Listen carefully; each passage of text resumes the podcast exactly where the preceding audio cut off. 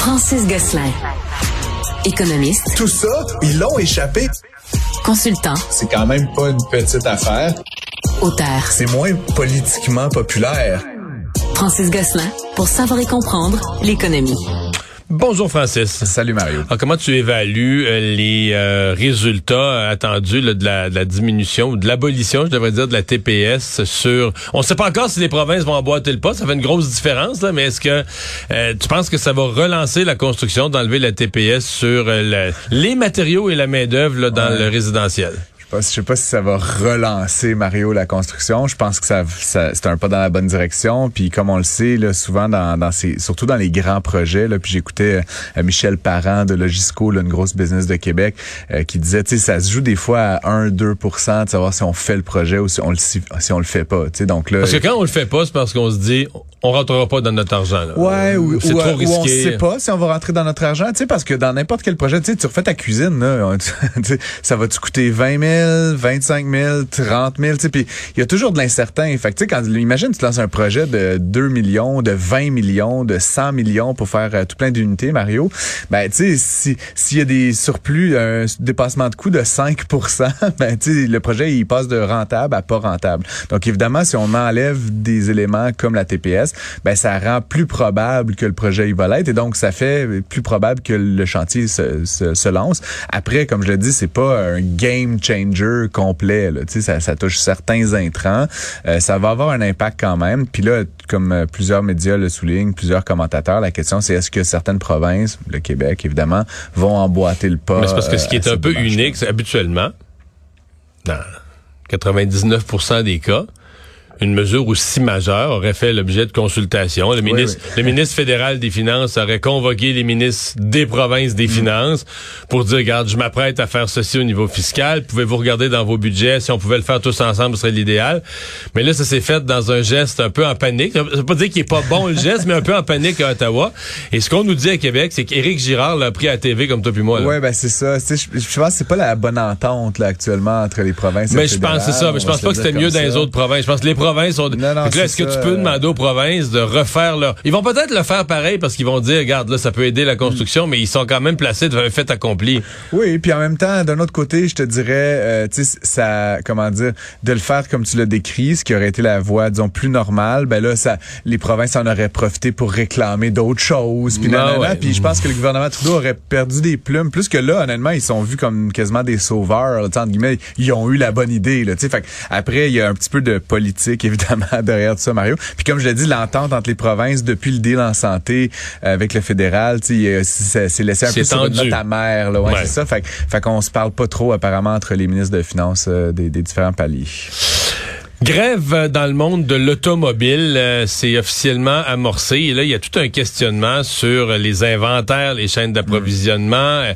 Euh, ce matin, euh, je parlais avec nos collègues du guide de l'auto qui disaient si un pays qui risque d'être affecté, c'est le Canada, encore plus les États-Unis, parce que les Américains, c'est plus payant de vendre un auto chez eux que, de l'envoyer ici. payant en dollars, puis payant, tu sais, il y a tout un, jeu ici, encore une fois, de, de réputation. Tu sais, c'est sûr que les syndicats euh, bon, cesse la production euh, de, depuis c'est hier minuit là, il y avait l'ultimatum donc de, ce matin là ils ont ils ont lancé ça. Euh, puis c'est sûr que donc tu sais au début on peut être solidaire des, des, travailleurs mais éventuellement si ça amène à des ruptures d'approvisionnement, des prix plus élevés, ben tu sais il y a toujours un enjeu comme tu sais dans les grèves d'opinion publique. Puis je pense pas qu'ils s'en foutent mais le syndicat des, des travailleurs de l'automobile de Détroit euh, souhaite peut-être probablement plus gagner la faveur publique américaine que canadienne. Puis effectivement, comme tu dis, il y a un enjeu économique, c'est plus payant de vendre des voitures là-bas. Donc on risque de, subir plus ça. Je voulais juste revenir un petit peu, Mario, parce que c'est assez particulier. La première chose qu'il faut savoir, c'est que c'est euh, un syndicat, mais qui représente les travailleurs de trois fabricants automobiles. mais les trois américaines. Oui, mais, mais, ce qui est particulier, c'est que ce que je lisais plus tôt cette semaine, il y a eu des offres qui ont été faites par les manufacturiers, mais chaque manufacturier négocie séparément avec le avec le syndicat. Tu comprends? Fait que, euh, je, sais que par exemple GM sont arrivés avec une offre à 18 unité syndicale, Ouais. mais t'as t'as pas de, de groupe patronal non, uni. Non, c'est ça qui est particulier. Ça, c'est rare, hein? Ouais, c'est assez rare. Tu sais, d'habitude, je sais pas, les, les, les syndicats de l'État, là, tu sais, finalement, t'as deux parties, là, qui, qui se mettent un peu d'accord. Fait que là, les offres qui rentrent des euh, fabricants automobiles sont pas les mêmes. fait que là, est-ce que les travailleurs de Chrysler vont accepter de, une augmentation moindre que ceux de Ford ou de GM? Tu sais, c'est assez bizarre. L'autre affaire que je voulais mettre un peu en contexte, Mario, c'est que euh, le syndicat, selon ce que j'ai compris, a à peu près 800 millions de réserves. C'est quand même un bon pot euh, d'argent. Pour Mais- payer un fonds de grève. là. pour payer un fonds de grève, mais ça coûte autour de 70 millions euh, par semaine de salaire, là, tout ça. Fait qu'ils en ont pour 10, 11 semaines là, en arrêt complet. Et là, la stratégie, puis tu sais, c'est des gens quand même smart là, à ce niveau-là, c'est qu'ils font pas la grève complète. Ils arrêtent, par exemple, une usine de fabrication de transmission. fait que là, ça fait en sorte que, euh, le, mettons, GM, il reçoit plus ses transmissions, il peut plus finaliser les Des camions, par exemple. Donc, il quoi? Ben, les travailleurs dans les autres usines, il les met en lockout, mais là, il est obligé de payer, tu comprends?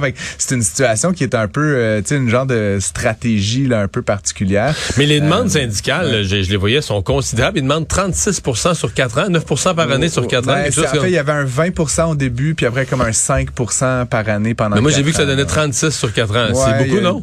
C'est énorme. Puis, Ouais, euh, c'est énorme. Faut, faut revenir derrière, Mario. tu sais, les, les, pendant, pendant longtemps, évidemment, les États-Unis étaient seuls souverains là, sur leur territoire. Puis c'est dans les années 70, 80, là, quand vraiment l'invasion euh, asiatique a commencé à, prendre le dessus du marché, euh, qui arrivait avec des conditions de travail puis des, des pr- productivités qui avaient comme rien à voir. Ça a obligé les grands euh, constructeurs américains à se poser de, de sérieuses questions. Les syndicats à l'époque étaient très forts et donc ils étaient déjà entre guillemets beaucoup plus payés que les contreparties, ce qui fait en sorte que les Honda, les Toyota, etc. ont pu prendre des grandes parts de marché.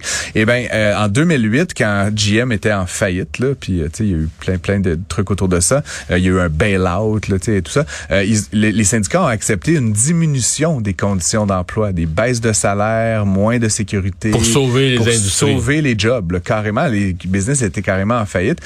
Et donc là, ce qui est particulier, c'est que la situation est inversée. L'année dernière, les trois ensemble ont fait quelque chose comme 10 milliards de dollars de profit. Donc là, les syndicats, ils, ils voient ça tu sais, du coin de l'œil, puis ils se disent, on en veut une partie. Et donc, éventuellement, tu peux bien t'imaginer qu'il va y avoir comme une espèce de chicane entre, les- deux parties, parce que les manufacturiers, eux, veulent réinvestir cet argent-là dans la transition vers les véhicules électriques. Donc, ils disent, on a besoin, c'est pas de l'argent euh, qu'on va juste euh, verser en dividendes là, aux actionnaires, on va le réinvestir euh, dans les produits du futur. Puis là, ben, en tout cas, ça, ça va être intéressant. J'espère juste que ça sera pas trop long, Mario, parce que, tu sais, on parle d'inflation, on parle de construction. Les usines dont on parle, c'est principalement des usines qui fabriquent des camions. Fait que c'est, bon, il y a des particuliers là, qui conduisent des pick-up, mais c'est aussi beaucoup un intrant important dans le domaine de la construction, du transport de marchandises, etc. Donc, éventuellement, si ça venait qu'à se perdurer, ça pourrait augmenter carrément les prix des camions de jusqu'à 10 je disais à quelque part. Et donc, ça, éventuellement, ça se traduira par des coûts additionnels puis des nouveaux Parce que problèmes. là, ouais. tout le monde a l'air à se préparer. Remarque, des fois, c'est trompeur. Là. Des fois, les négociations, ça s'accélère. Mais euh, tout le monde a l'air à prendre pour acquis que ça pourrait être long comme conflit de travail. là. Tout le monde semble dans Ouais, l'esprit que les partis sont vraiment loin. Là, dans- plusieurs semaines. Ben, tu sais, le nouveau président de l'UAW, le Sean Fine, lui, il a été élu notamment après des, de la corruption là, qui a eu lieu dans le, dans le syndicat. Puis il est vraiment là, genre euh, GND de la belle époque, là, tu sais, là, le point en l'air, là, un peu. Ben non, très militant. Oui, là, très ouais. militant. Là, on l'écoute. Là, tu sais, il, y a- il a, la- il a la- le, couteau entre les dents. Fait que, lui, c'est un, c'est un peu un test politique pour lui aussi d'une certaine façon. C'est ça. Si ça se résout en 48 heures, il va avoir, il va avoir jappé très fort pour somme toute pas grand chose. Donc, je pense d'une certaine manière, ça, ça l'intéresse que ce- ça perdure puis qu'il puisse continuer à militer là, ses points euh, sur les tribunes. Et tu nous parles finalement du paradoxe irlandais, un pays qui a des taux d'imposition très faibles, qu'on pourrait dire, ben ils manquent de revenus, ils n'ont pas d'argent pour payer pour leurs services, et c'est pas ce qui se passe. C'est pas ce qui se passe. Donc, on sait que l'Irlande là, est un des pays au monde. Euh, c'est pas un paradis fiscal parce qu'il y a de la fiscalité, il y a de l'impôt Ouais, sur les entreprises, mais, très bas. Ce qui fait qu'il y a plusieurs Et sociétés. on a quelques euh, Québécois qui sont installés là. Luc, Luc Plamondon, on en a nommé qu'un. Oui, oui, oui, mais puis tu sais, Google, Apple, euh, Starbucks, tu sais, ont leur siège européen En Irlande. Irlande. Et donc le paradoxe, Mario, c'est que le, le taux est bas, ce qui fait que tout le monde est allé s'installer là-bas. Il y a un taux, ils payent quand même de l'impôt, je, je- tu sais, ça, ça dépend, là, mais tu sais, quelques points de pourcentage. Et donc là, l'Irlande se retrouve actuellement à cause de cette composante-là de son assiette fiscale avec des gros surplus, genre 10 milliards par année de surplus budgétaire. Et donc là, il y a un article dans le New York Times notamment, mais ils savent pas quoi faire avec. ce qui est comme un heureux problème, si tu veux. Mais là, évidemment, tous les groupes sociaux se, se, manifestent. Est-ce qu'on doit se faire un petit, un petit pot of gold? Est-ce qu'on doit investir dans un métro? Est-ce qu'on doit faire de la transition énergétique, etc.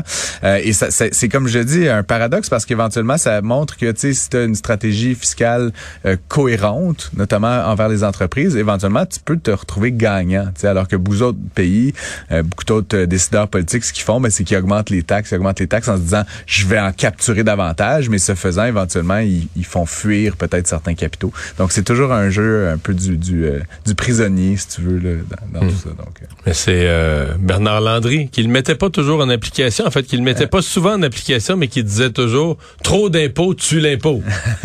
non, mais c'est vrai, euh, c'est, tu mets des taux d'imposition trop élevés, il y a un point des rendements négatifs, c'est-à-dire qu'il y a tellement de gens qui, d'activités économiques qui aura plus lieu, de gens qui vont fuir le pays. Euh, je veux dire, euh, tu montes les taux d'imposition, puis finalement, tu as moins de revenus à la fin de ah, l'année. Puis, puis, même dans le cas des particuliers, Mario, c'est il y a des études nombreuses là-dessus qui montrent que trop d'impôts, ça amène à l'évasion fiscale beaucoup plus agressive parce que le, le, potentiel de gain est plus important. Donc éventuellement, oui, il y a comme une espèce de forme là, en, U là, de, de, des gains de l'impôt. Bref, intéressant exemple en Irlande. Merci Francis, bonne fin de semaine. Bonne fin de semaine.